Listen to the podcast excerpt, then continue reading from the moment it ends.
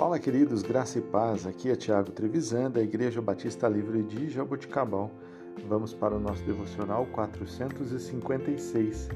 Texto de hoje, João, capítulo 8, versículo 12. Falando novamente ao povo, Jesus disse: Eu sou a luz do mundo. Quem me segue nunca andará em trevas, mas terá a luz da vida. Irmãos, em uma de suas declarações, Jesus afirma uma de suas descrições e uma de suas identidades.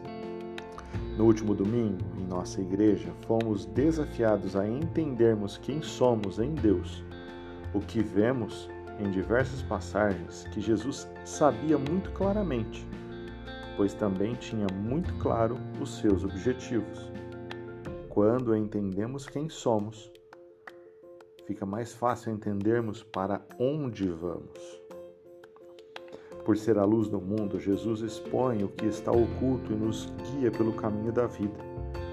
Viver na luz é ser honesto, vulnerável diante dos outros.